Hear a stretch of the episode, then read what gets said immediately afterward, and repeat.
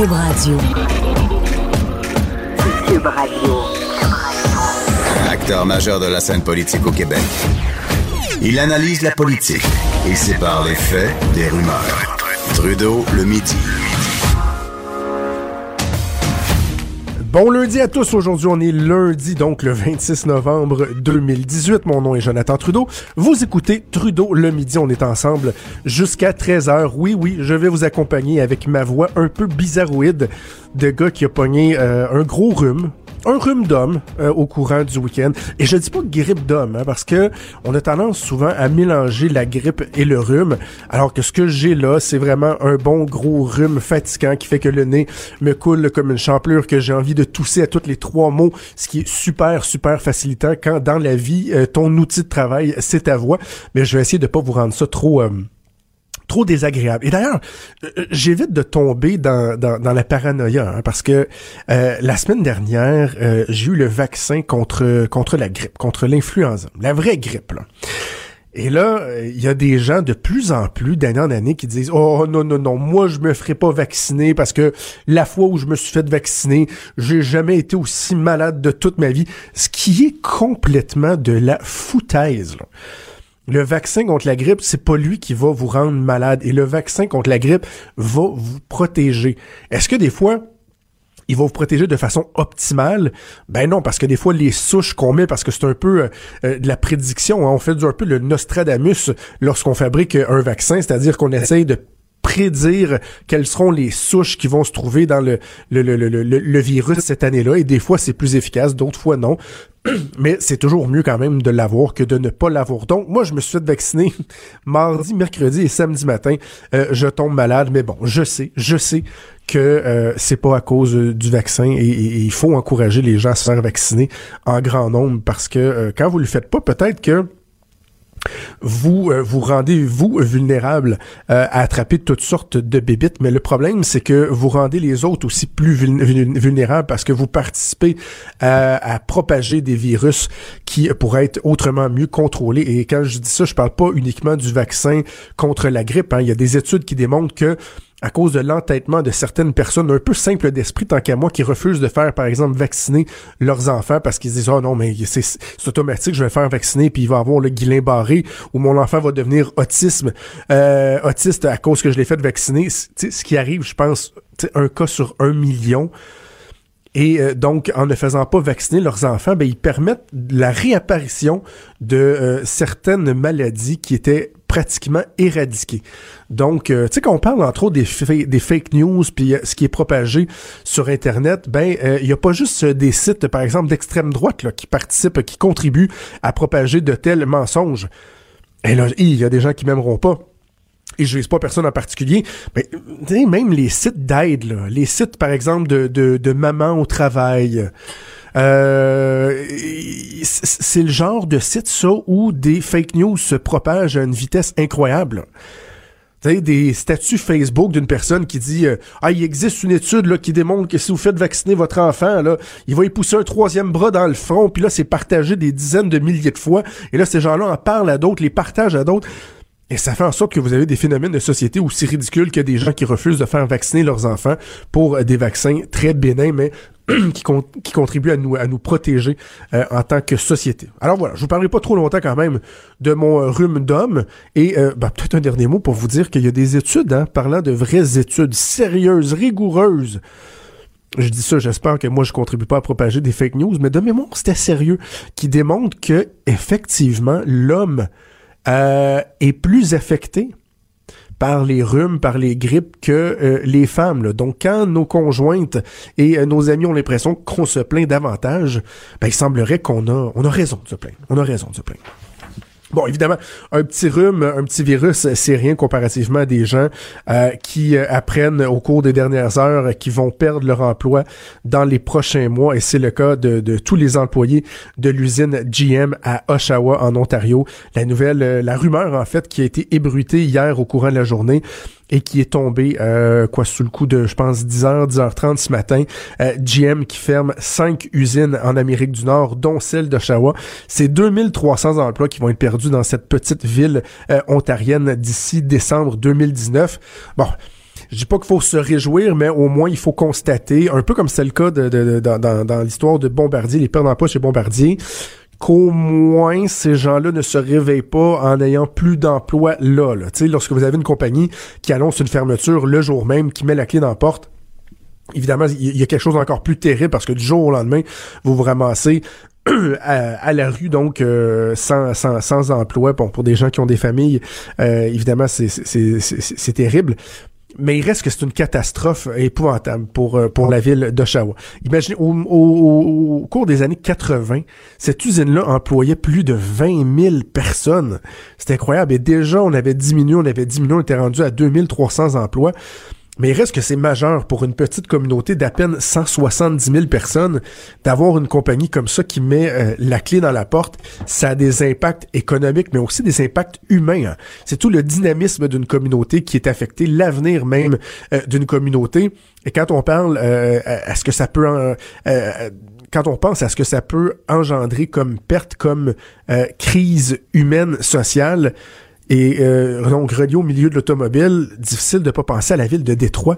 Imaginez la ville de Détroit qui était la capitale américaine euh, de l'automobile jusqu'aux années 70 et finalement cette ville-là a carrément fait faillite. C'est une ville qui est abandonnée avec des taux de criminalité qui sont épouvantables, des quartiers au grand complet qui sont abandonnés. Pourquoi? Parce qu'on était dépendant d'une industrie, qu'on était dépendant de certaines compagnies et lorsque ces gens-là, pour X raisons décident de transférer leurs activités ou de réduire leurs activités, ben, ça fait en sorte que les villes sont, sont pognées. Et ça, c'est un, c'est un aspect que, en, tant que société, euh, en tant que pays au Canada ou au, au, Québec ici, on doit, on doit garder en tête. Il me semble qu'on doit tenir garder des leçons du passé. Pensons par exemple aux papetières au Québec. À quel point au cours des quoi 10, 15, 20 dernières années, il y a des régions au grand complet qui ont été vidées, euh, entre autres à cause que toutes nos billes avaient été mis dans, euh, dans, dans, dans, dans, ces usines-là de, de, de dans les papetières et que lorsque le, finalement il y a eu une transformation de, de l'industrie, ben on a fermé ces usines-là et ça a fait en sorte que les des régions au grand complet ne savaient plus euh, où donner de la tête, ne savait plus où s'orienter. Alors, il faut faire attention de ne pas être trop dépendant. Bon, c'était le cas, évidemment, d'Oshawa. Et il faudra voir euh, quelle sera la réaction du gouvernement Trudeau. Ce qu'on comprend, c'est qu'il n'y a rien à faire pour les gens de, d'Oshawa. Euh, il n'y a rien à faire là, en termes de, de, de capacité à euh, faire revenir GM sur sa décision. Parce que c'est pas comme s'il avait dit, ben écoutez, cette usine-là nous coûte trop cher on devra la fermer, que là, le gouvernement pourrait essayer de, jouer sur certains leviers pour euh, les convaincre de, demeurer. Non, ça fait partie d'un plan qui est global. C'est un peu difficile, je trouve, pour le gouvernement Trudeau de, d'être dur à l'endroit de GM. Parce que la raison pour laquelle GM euh, fait, entre autres, ce, ce, ces, pose ces gestes-là, c'est qu'on est en train de on est en train d'assister à une réorganisation du milieu de l'automobile, entre autres parce que c'est des véhicules beaucoup moins énergivores qui sont construits, des véhicules hybrides, des véhicules électriques et les installations qu'on a là pour faire des, véhicules plus traditionnels. On faisait quoi? On faisait l'Impala, le, le Buick Regal, le Chevrolet Silverado, d'autres véhicules, par exemple, qu'on faisait à Oshawa. Ben, ils sont appelés à disparaître et à être remplacés par d'autres véhicules qui vont demander d'autres plateformes et souvent, pour ces compagnies-là, c'est moins compliqué de repartir à neuf ailleurs une autre usine avec des nouveaux équipements que d'essayer de euh, plutôt que d'essayer de, de, tout refaire donc euh, de l'intérieur. Fait que c'est, c'est difficile de, de, de, de critiquer GM. D'un côté, en tant que gouvernement, en tant que société, on dit ben là, faut commencer à préparer la transition énergétique, euh, d'être moins dépendant du pétrole. Et là, vous avez un, un, constructeur qui dit ben c'est entre autres pour cette raison-là que on, effectue certaines certaines coupes euh, aussi tragique puisse-t-elle être, il reste que c'est une décision d'affaires. Et ce qui va rester euh, à faire pour le gouvernement, évidemment, c'est d'accompagner euh, les gens qui seront touchés par ces pertes d'emploi-là. Il y aura peut-être des impacts au Québec, hein, faut pas l'oublier, parce qu'on critique beaucoup le gouvernement qui appuie l'industrie automobile ontarienne au cours des dernières décennies. On aime ça mettre en, en, contradiction, en opposition l'aide, par exemple, à l'industrie automobile et le soutien nos agriculteurs ici au Québec, alors que ben, il y a des agriculteurs ailleurs dans le Canada et que l'industrie, à l'inverse, l'industrie automobile, ben, a une présence aussi au Québec. On parle de 5000 emplois. Euh, c'est plus de 100, de mémoire, c'est près de 140 compagnies. qui sont des fournisseurs de pièces d'auto pour ces compagnies-là, donc 5000 emplois au Québec. Alors forcément, il faudra voir s'il n'y aura pas des, des, des impacts euh, au Québec qui vont découler de cette fermeture-là. Et ça va être une grosse semaine ici à Québec. Là, je vous parle de politique fédérale. Mais grosse, grosse semaine à Québec parce que enfin c'est la rentrée parlementaire. On a l'impression que c'est long, hein? l'élection qui euh, a eu lieu le 1er octobre. On est rendu presque euh, au 1er décembre. Quoi, de, demain, on va être le 27 novembre c'est un peu long, c'est un peu longuet avant de retourner s'asseoir sur les banquettes, mais bon, c'est un nouveau gouvernement qui devait être mis en place, on devait préparer cette rentrée-là. Et là, comment ça va se passer?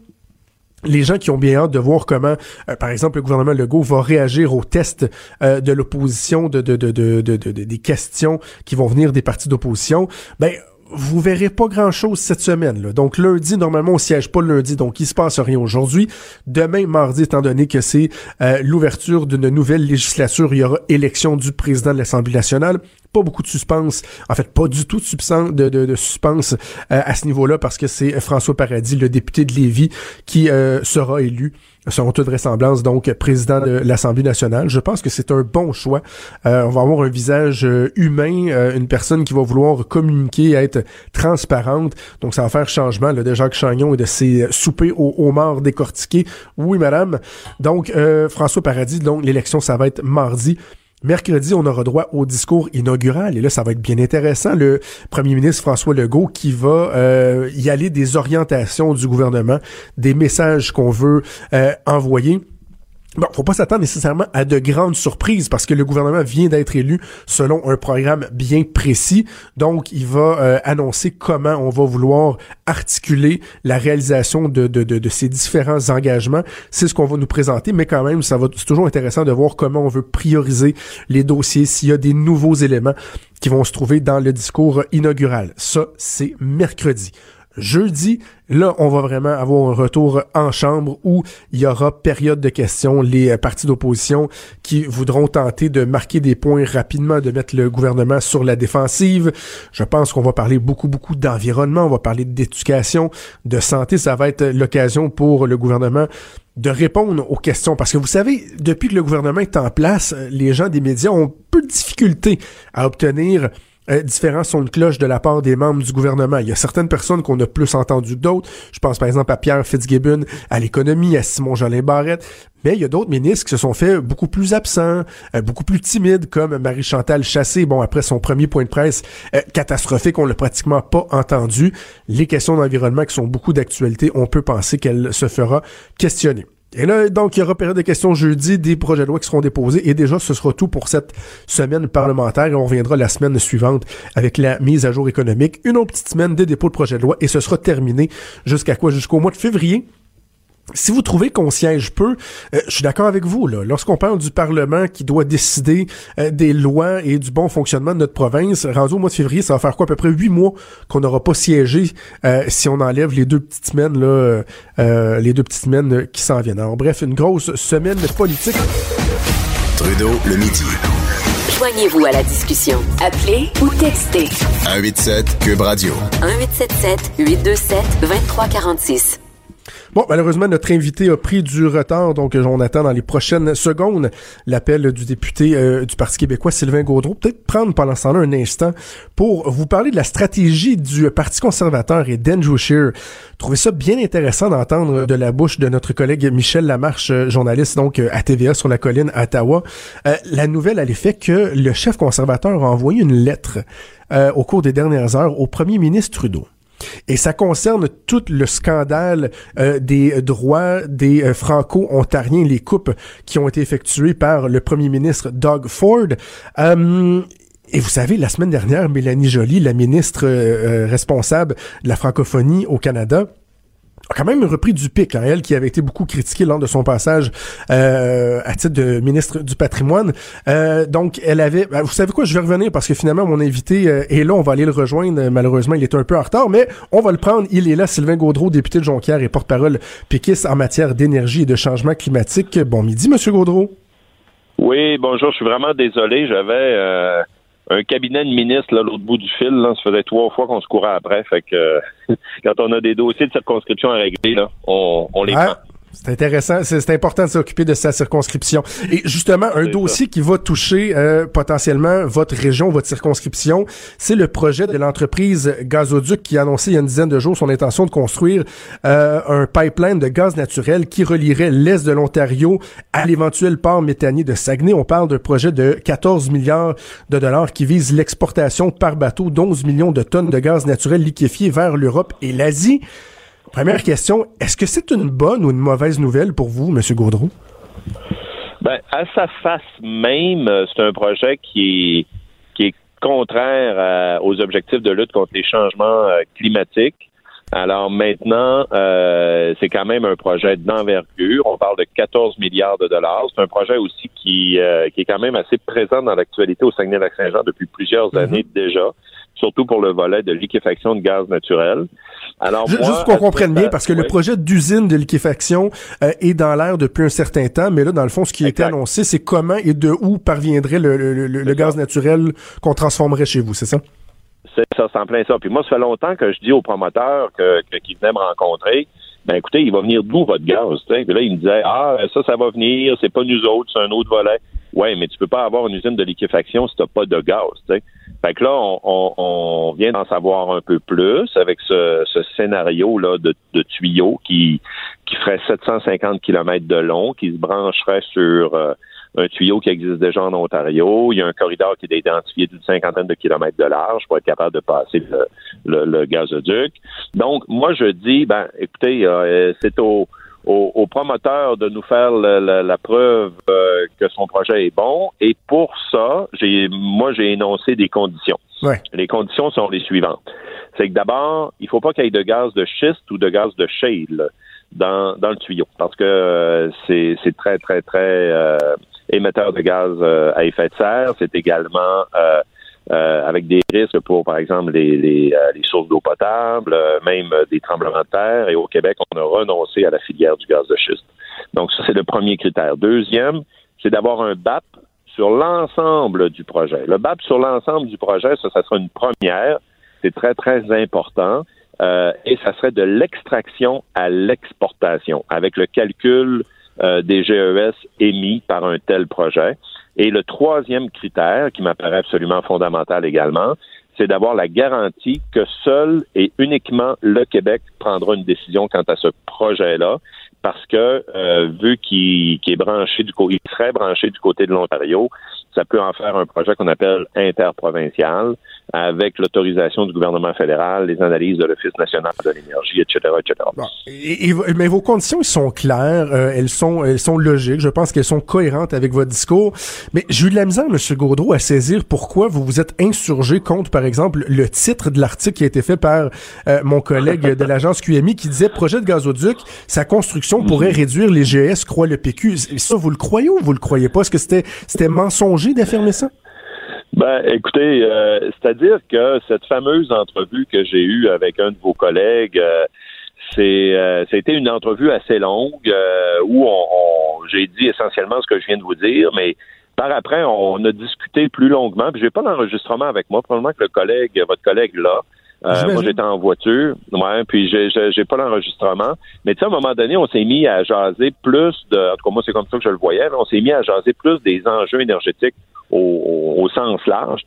Puis la euh, prétention du promoteur, c'est qu'en envoyant du gaz naturel en Europe, ben, ils peuvent réduire les gaz à effet de serre au sens large si ça, ça fait de la substitution, par exemple, à des vieilles usines au ben mazout ou au charbon. Ben oui. Alors, ben, ça, ça peut être une théorie, mais c'est pas à moi de le dire. Ça, c'est pour ça que moi, je veux un BAP sur la totale.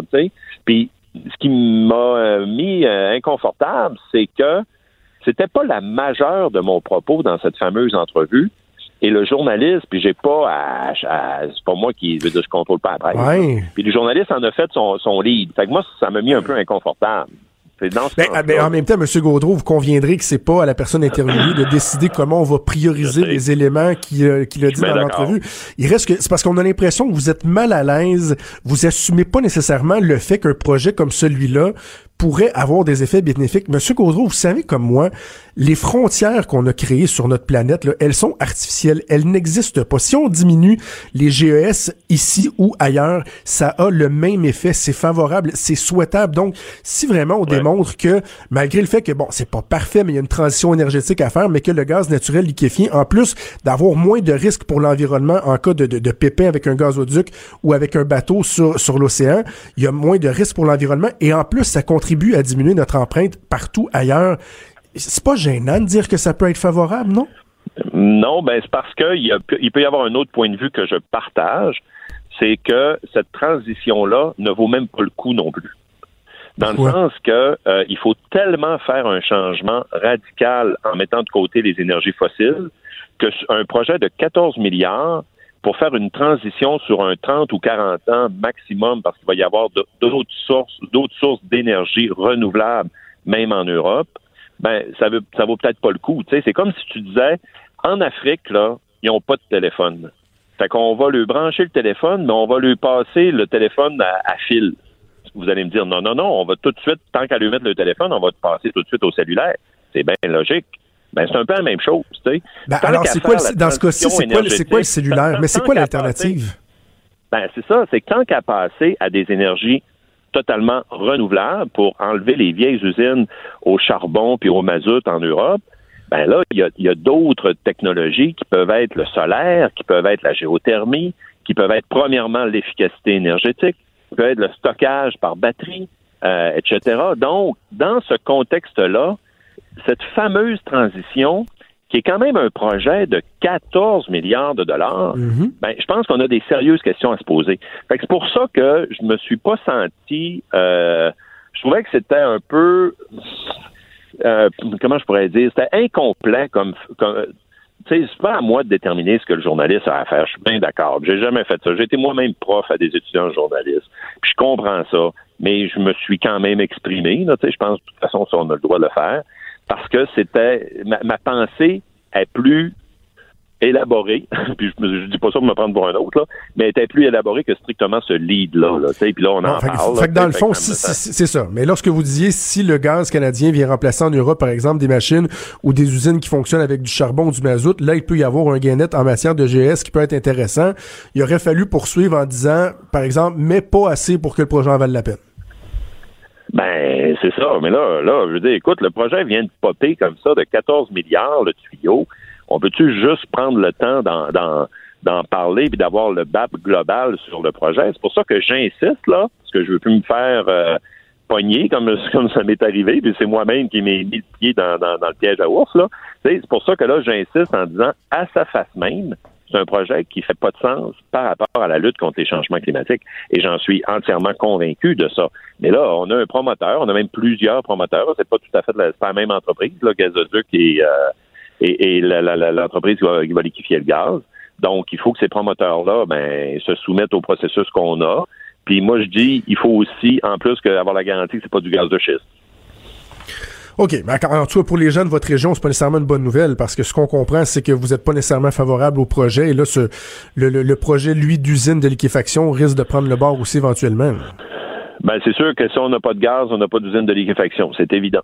Mais, euh, tu sais, je veux dire, euh, je le répète, là, ça serait n'importe quel autre projet dans ma région, un projet d'usine. Euh, euh je l'ai dit pour l'usine d'Ariane Phosphate, par exemple, qui est une mine de phosphate.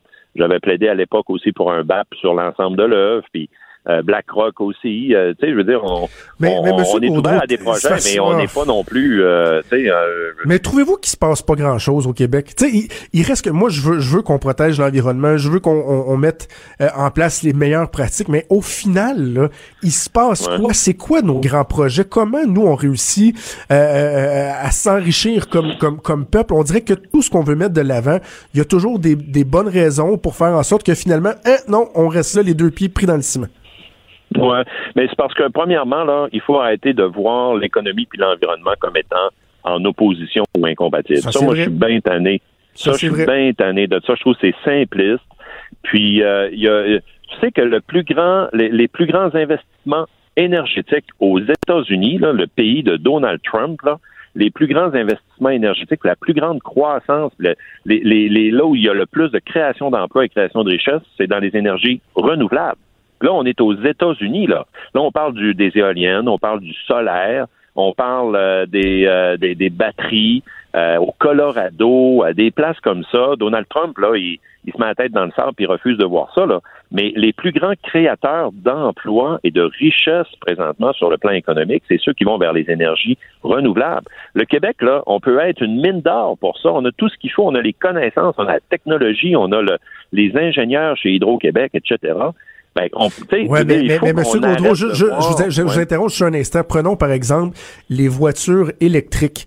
Euh, ça prend des batteries pour mettre dans les voitures électriques. Donc, ça prend du lithium. On a un projet de mine de lithium. Et avant même qu'on ait réussi vraiment à voir, parce que bon, je, concède qu'il y a un risque là, avec l'esquerre qui est juste à côté, mais avant même qu'on ait laissé l'occasion euh, aux promoteurs de voir, ben regardez, voici comment nous, on va s'assurer la protection de l'environnement.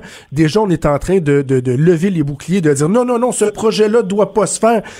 Caroline, mais là, ça, c'est le lithium pour les batteries. Là. On, fait quoi si ça, ça ne hmm. fonctionne pas non plus? Ben, c'est ça. Donc, vous êtes d'accord avec mon approche qui est de dire, ayons un doute tout à fait raisonnable et faisons un BAP sur l'ensemble de l'œuvre avec des conditions. Moi, je pense que ça, c'est ça la bonne approche.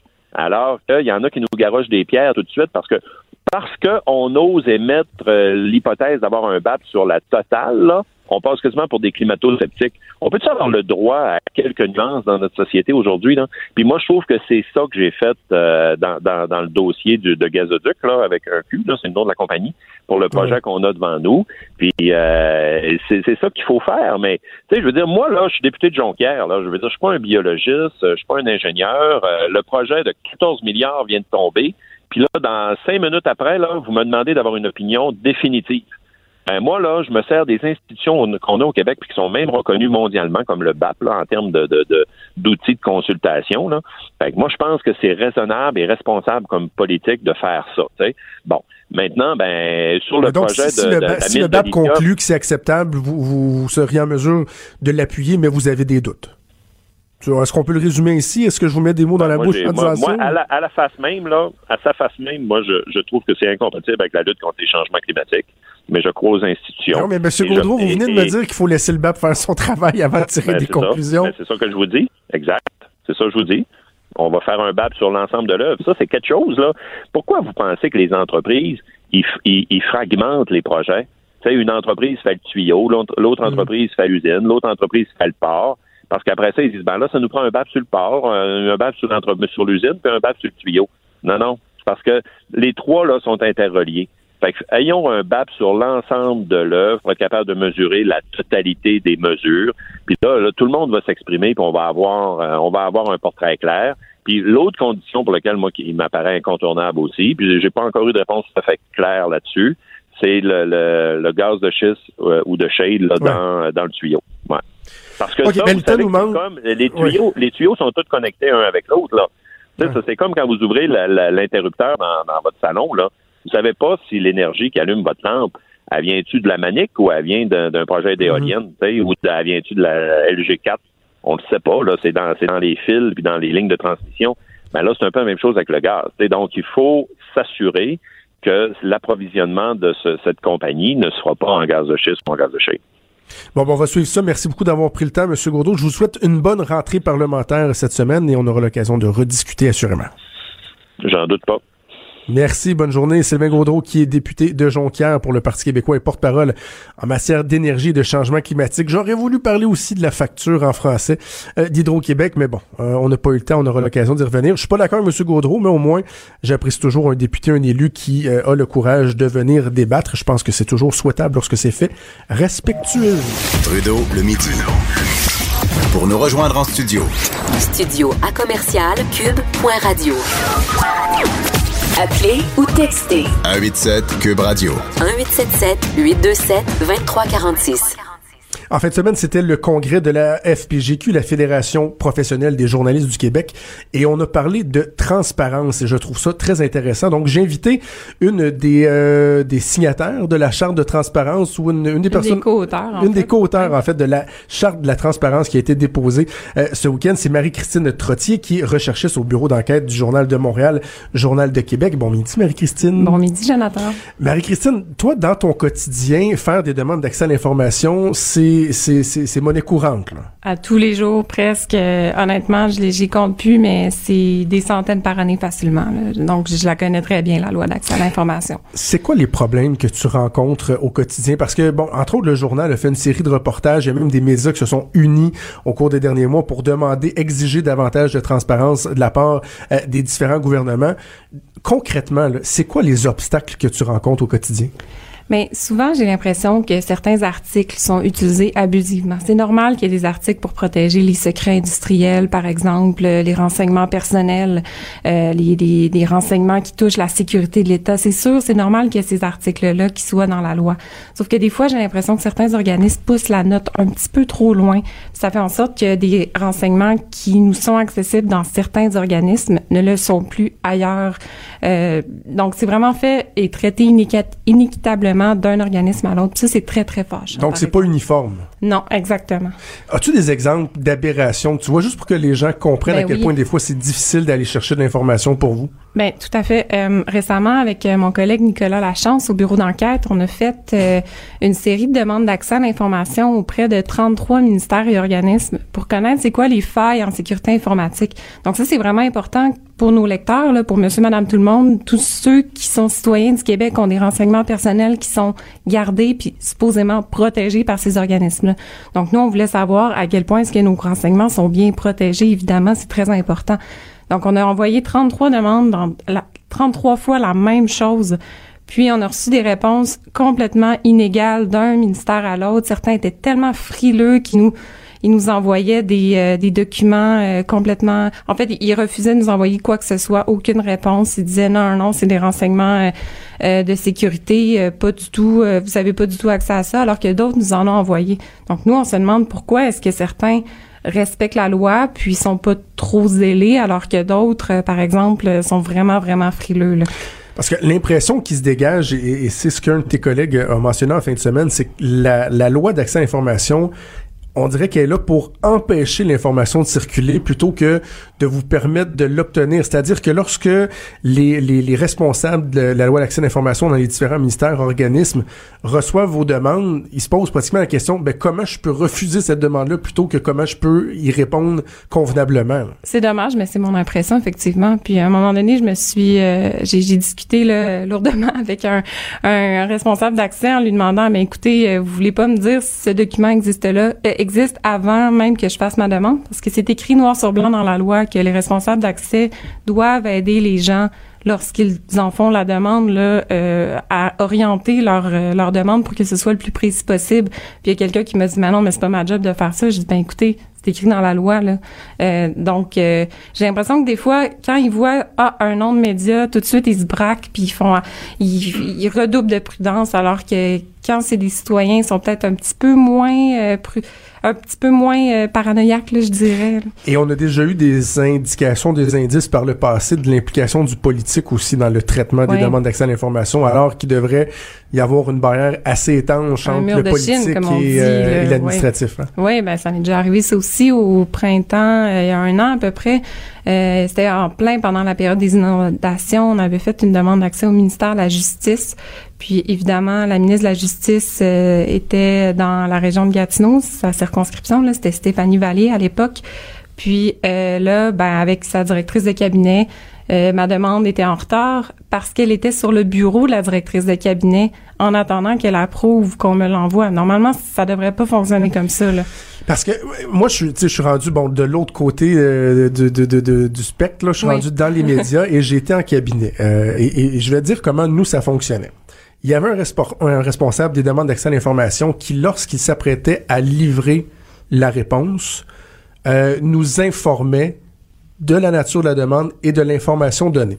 Ouais. Ce qui, encore à ce jour, j'ai de la misère à trouver euh, que c'était pas pertinent, qu'au moins on soit au courant qu'il y a de l'information euh, qui est sortie. Mais jamais en aucun temps on m'aurait demandé d'approuver euh, ou de donner mon OK ou non à la diffusion d'informations parce que là, là, je trouve qu'on franchit une ligne qui est inacceptable. Ben, comment j'ai su ça, là? Euh, le, ma demande qui était en attente sur le bureau de la directrice de cabinet, c'est que c'est une employée de, la direction de l'accès à l'information qui a envoyé un courriel par erreur à euh, à, mon adresse courriel. Puis je voyons, c'est quoi ça?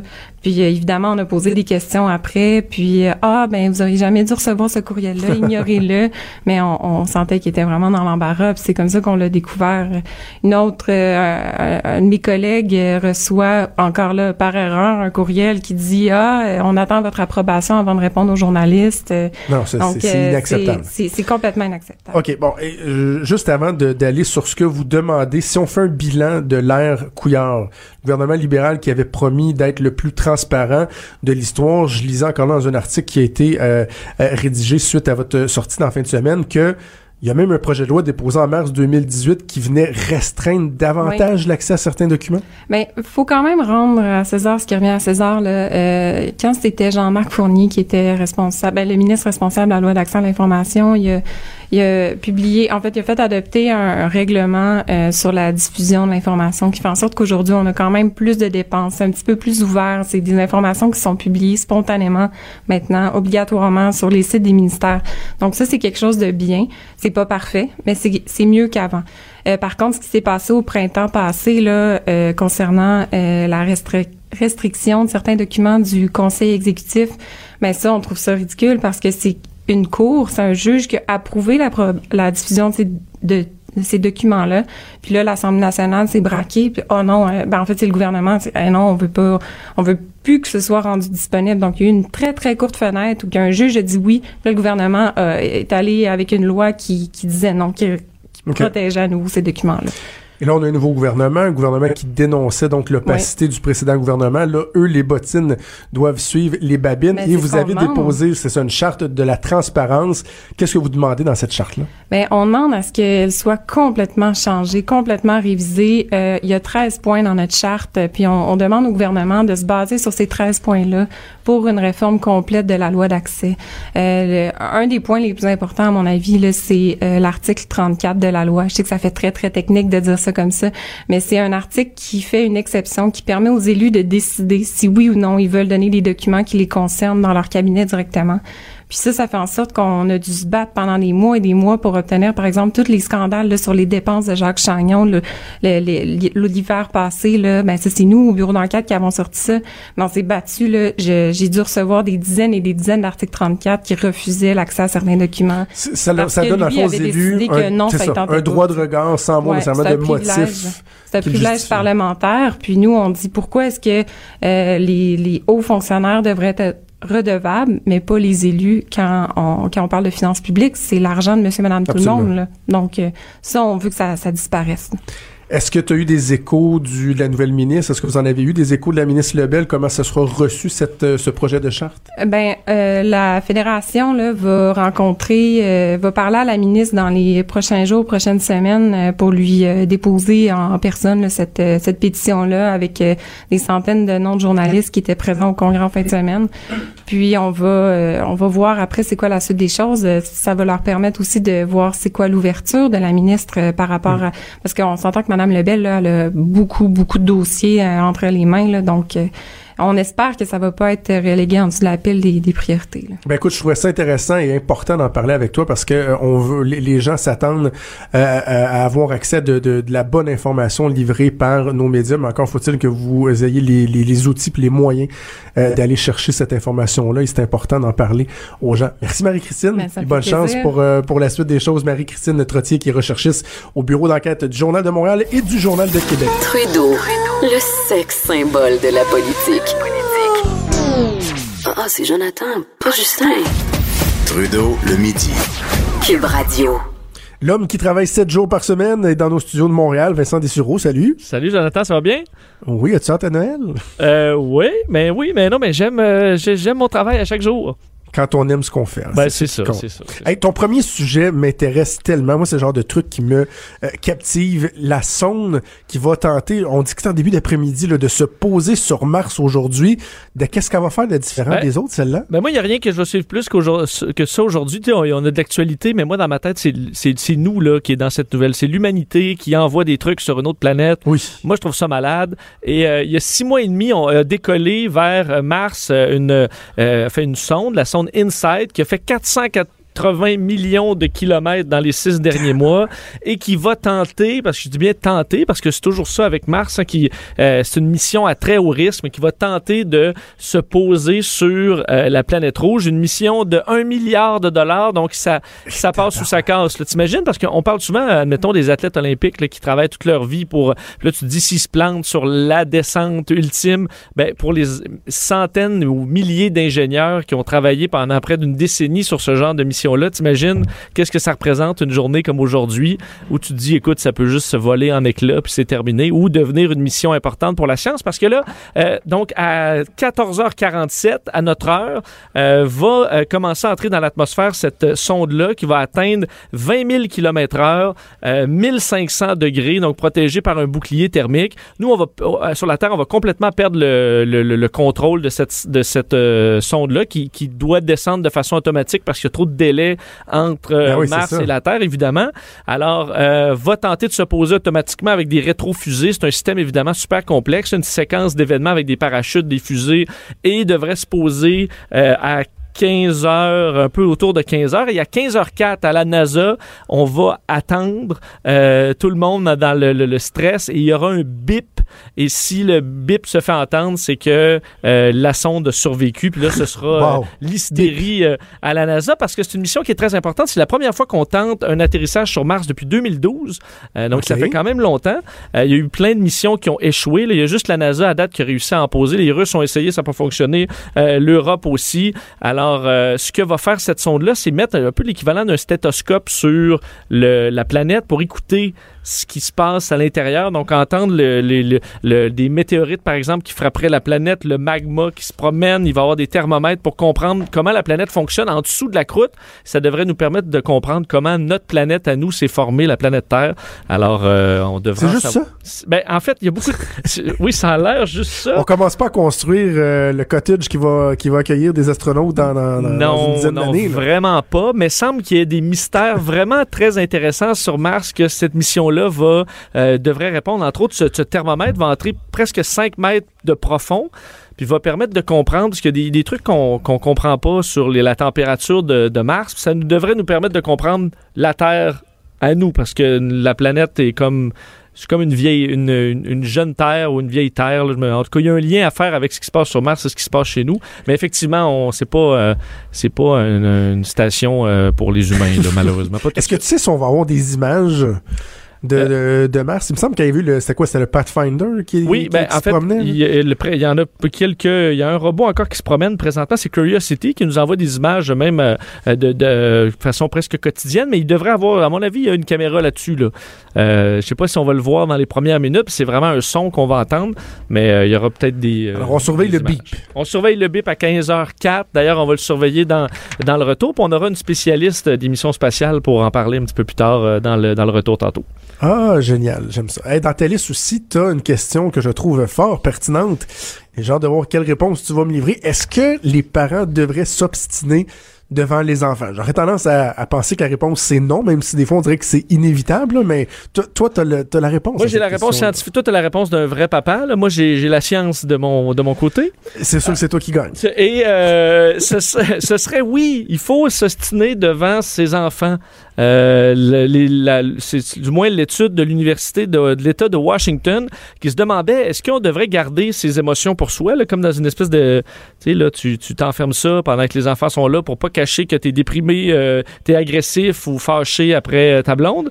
Euh, après euh, étude, on se rend compte que les enfants, de toute façon, s'en rendent compte qu'il y a quelque chose qui cloche et que ça les euh, ils sont beaucoup plus confus de pas trop savoir ce qui se passe que de tout simplement vouloir s'ostiner et de euh, régler un conflit dans le respect.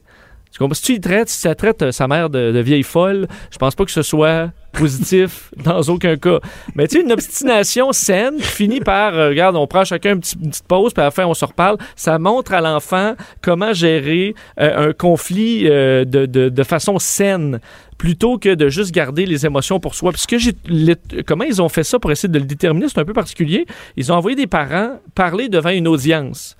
Puis l'audience, volontairement, était super désagréable, puis euh, donnait des commentaires super négatifs. Fait que là, le parent sort vraiment en joie le vert. Et après ça, il devait aller faire un projet de Lego avec les enfants. Et on disait à des parents, parle pas de ce qui vient de se passer, garde ça pour toi. Et d'autres de ben, laisser aller les émotions. Et dans la construction de Lego, ça oblige à se parler parce qu'il n'y avait pas de plan, puis tout ça. Et ceux qui euh, étaient ouverts sur ce qui venait de se passer, puis sur leurs émotions, que, construisaient les Legos de façon beaucoup plus harmonieuse. Wow. Tandis que dans les autres cas, les- autant le parent que l'enfant se fermait. Tu comprends? Parce que l'enfant ressent qu'il y a quelque chose qui fonctionne pas.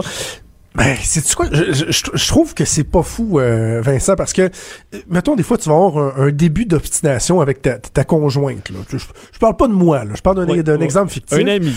Et là, la tension monte, et là, à un moment donné, tu te rends compte que tu es devant les enfants et tu laisses ça en suspens. Donc, l'enfant, à la limite, lui, ce qu'il va avoir ressenti, c'est qu'il se passait quelque chose, qu'il y avait une friction entre le père et la mère. Mais quand t'attends pour euh, que les enfants se couchent, pour après ça, tu sais, retourner dans le nœud du problème, puis finalement le résoudre, puis te, te, te, te, te, te, te, te recoller, si on veut, là, recoller les, Ben, les- eux, ils ont pas vu ça, ils L'enfant, ça, il le voit pas, ça. Exact, t'as raison. Le ils happy le- ending, il le voit pas. ils ont pas le- Ah, il y a un happy ending en plus. Non, mais c'est ça, il assiste pas. pas, c'est pas ça que je pensais, mais j'avoue que tu demandes. OK, mais bon, disons une réconciliation. euh, donc, ils peuvent se demander, dans le fond, sont-ils en chicane encore le lendemain, alors que pour toi, tu y penses même plus. Ah ouais, c'est ça. Bon, tu vois? Hey, euh, la semaine dernière, de- rapidement, tu m'avais parlé des, euh, des mots de l'année, et là, tu as encore un, un- un nouveau mot de l'année. Oui, euh, parce qu'il n'y a, a pas juste un dictionnaire hein, qui sort son mot de l'année, il y en a plein. Et là, c'est dictionary.com euh, qui a sorti son mot de l'année. Le dernier, là, je t'en avais parlé, c'était toxique, entre Oui. autres pour la masculinité toxique. Et là, dans le cas de dictionnaire.com, c'est mésinformation. Hein? Donc, tu connais... Ben, en fait, parce Ok, que, comme a- dans fake news, Il y a la là. désinformation, mais euh, eux voulaient pas. Ils disaient, on a failli prendre des informations, mais on, on a pris mes informations, parce que désinformation, c'est comme quelqu'un qui t'informe mal. Mais mes informations, c'est que tu prends toi-même les mauvaises informations. Alors, il y a un peu de, de, de- on- de conscience du problème, qu'on fait partie du problème avec le, ce mot-là, qui serait au centre de beaucoup, beaucoup de recherches où les gens euh, recherchent, par exemple, des mots sur les mainstream media, sur la, euh, les, euh, les, les fake news, les chambres d'écho. Alors, eux ont vu plein de recherches de mots reliés à ça sur dictionary.com. Alors, euh, mes informations, donc les fausses informations, c'est le mot de l'année selon... OK, comme dans Sylvain. Gaudreau trouve que le journal avait fait de la mésinformation euh, avec son appui au projet là, de, de, de gazoduc parce que l'information euh, faisait pas son affaire. Exactement. T'as compris. Cube Radio.